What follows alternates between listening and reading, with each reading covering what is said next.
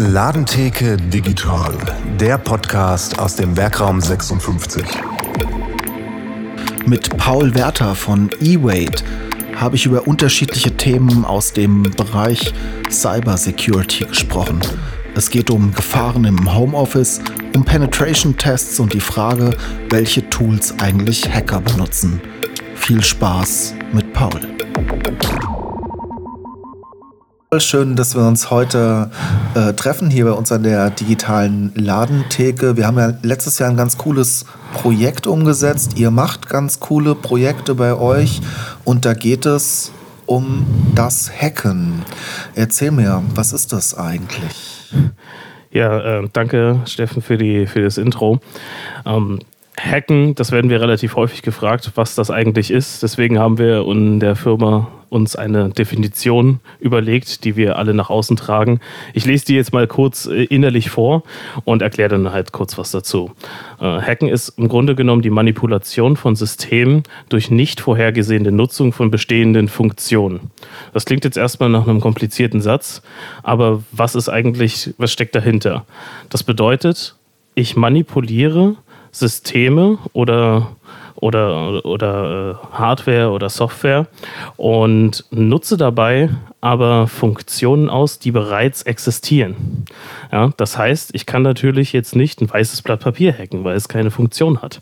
Das heißt, ich muss etwas haben, was schon da ist, aber wo die Nutzung quasi nicht vorhergesehen ist. Ich gebe dir mal ein kurzes Beispiel. Ähm, beispielsweise so eine Website, wo da einfach nur ein bisschen Content drauf ist und ein Impressum. Das ist relativ schwierig zu hacken.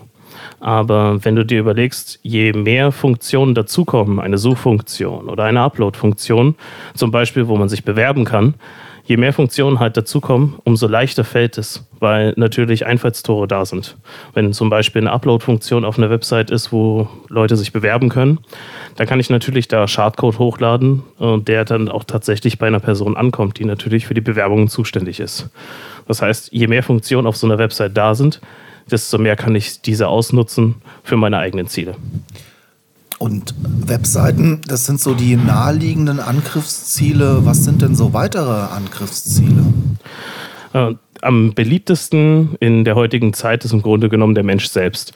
Denn die Technik ist relativ gut fortgeschritten. Wir haben äh, komplexe Verteidigungsmaßnahmen mittlerweile, die auch automatisch im Hintergrund da sind. Äh, man kann sich das äh, bei Webseiten auch genauso vorstellen, äh, dass, äh, dass die schon durch viele Systeme grundsätzlich geschützt sind, gerade auch weil die natürlich in der Anfangszeit äh, sehr oft Ziel von solchen Angriffen waren der Mensch steht jetzt im Fokus. Das heißt, der ist im Grunde genommen das schwächste Glied der Kette. Und diese Angriffe nennen sich Social Engineering Angriffe. Das heißt, ich äh, fälsche zum Beispiel eine E-Mail, äh, indem ich äh, eine Vertrauensperson quasi fingiere. Oder ich äh, versuche einfach. Ähm, ja, äh, durch gewisse Informationen diesen Menschen dazu zu bewegen, ja, eine gewisse Aktion auszuführen, irgendetwas zu installieren oder auf irgendeine Webseite zu gehen. Ja, das äh, kann auch durch einen Anruf oder durch eine SMS äh, kommen. Das äh, sieht man relativ häufig. Viele Sachen kennt man natürlich auch schon, ja, also so diese klassischen Spam-Angriffe, die man so hört, ja, irgendein saudischer Prinz, der natürlich ein äh, super großes äh, Vermögen hat und das auf einmal ganz schnell loswerden will. Das kennen wir alle und ähm, da fallen hoffentlich nicht mehr so viele drauf rein. Aber es wird immer intelligenter gemacht und man muss sich immer vorstellen, je mehr Informationen ich über eine Person oder über ein Ziel habe, desto besser kann so ein Angriff funktionieren. Sehr schön. Das ist ja alles jetzt, sage ich mal, die kriminelle Seite, das, was man Black Hat Hacking nennt. Ihr verdient euer Geld ja mit dem Gegenteil. Erklär mir, wie ist da der Unterschied? Das ist wie beim Zaubern, oder? ja, für die meisten ist es pure Magie. Im Grunde genommen ist es nichts weiter als erstmal ein Handwerk. Hacking ist erstmal nichts Schlechtes.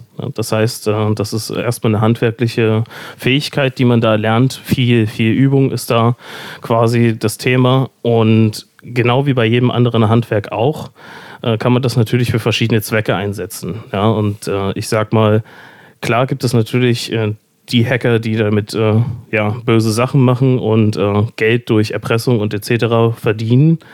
Aber wir gehen quasi den anderen Weg und sagen, okay, wir tun zwar dasselbe, es ist dasselbe Handwerk, es sind dieselben Vorgehensweisen, dieselben Techniken, dieselben Tools, aber wir gehen hin und beraten die Firmen quasi und zeigen diese Schwachstellen auf, sodass diese die beheben können. Ja, das ist äh, quasi so, dass wir vorgreifen und sagen, okay, wir vers versuchen Schwachstellen vorher zu finden, bevor sie ausgenutzt werden. Wie wird man denn zum Hacker? Wie war das denn bei dir? Es hat relativ früh angefangen. Im Grunde genommen so quasi so fast mit 14. Äh, da gibt es eine ganz äh, nette Anekdote, wie es quasi angefangen hat, wo ich mich noch zurückerinnern kann. Das äh, ist eigentlich, als ich meinen ersten PC bekommen habe und äh, ich natürlich sehr, sehr viel Zeit daran verbracht habe.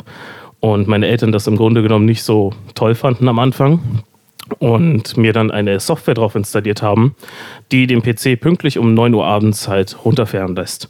Das heißt, äh, da ist quasi um 9 Uhr abends äh, so ein kleiner äh, Alarm-Message gekommen. Ja, hier hast du jetzt noch 10 Sekunden Zeit und dann fährt der PC runter. Ja, und das fand ich natürlich überhaupt nicht gut und habe mich damit beschäftigt, wie man solche äh, Mechanismen aushebeln kann, wie kommt man daran vorbei und habe tatsächlich einfach äh, angefangen mit äh, Internetrecherche.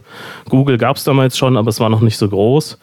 Ähm, und ja, dann hat man sich so durchgewühlt und dann habe ich es irgendwann geschafft, die Software zu entfernen, auch ohne das Passwort zu wissen.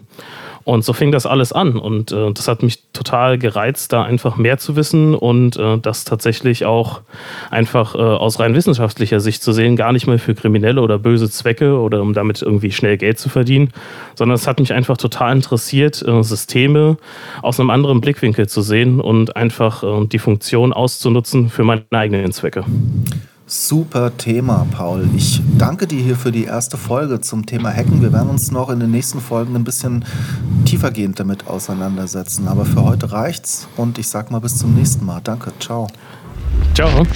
Wenn auch du uns an der digitalen Datentheke besuchen willst, dann klick dir doch einfach einen für dich passenden Termin. Den Link findest du hier in der Beschreibung unter diesem Podcast. Bis bald. Ciao.